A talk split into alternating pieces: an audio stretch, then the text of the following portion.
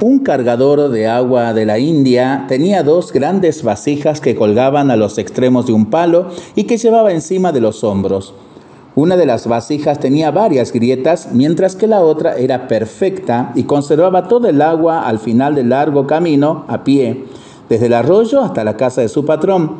Pero cuando llegaba, la vasija rota solo tenía la mitad del agua.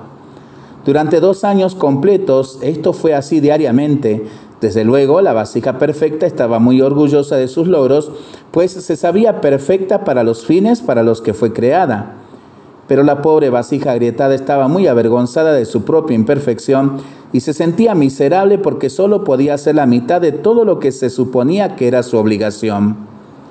Después de dos años, la tinaja quebrada le habló al aguador diciéndole, Estoy muy avergonzada y me quiero disculpar contigo porque debido a mis grietas solo puedes entregar la mitad de mi carga y solo obtienes la mitad del valor que deberías recibir.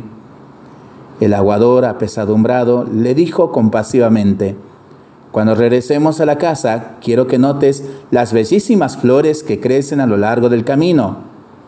Así lo hizo la tinaja y en efecto vio muchísimas flores hermosas a lo largo del trayecto, pero de todos modos se sintió apenada porque al final solo quedaba dentro de sí la mitad del agua que debía llevar. El aguador le dijo, ¿te diste cuenta de que las flores solo crecen en tu lado del camino? Siempre he sabido de tus grietas y quise obtener ventaja de ello. Sembré semillas de flores a todo lo largo del camino por donde tú vas y todos los días tú las has regado. Por dos años yo he podido recoger estas flores para decorar la casa de mi patrón. Sin ser exactamente como eres, él no hubiera tenido esa belleza sobre su mesa. ¿Y qué enseñanza podemos sacar de este cuento hindú? Cada uno de nosotros tiene sus propias grietas.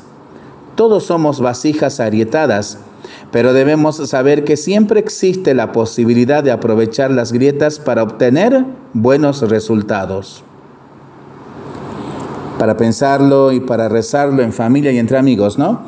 Mientras lo hacemos, pedimos al Señor su bendición, le seguimos pidiendo por el fin de la pandemia, de las guerras y por el buen tiempo para nuestros campos, nuestros animalitos y nuestras vidas.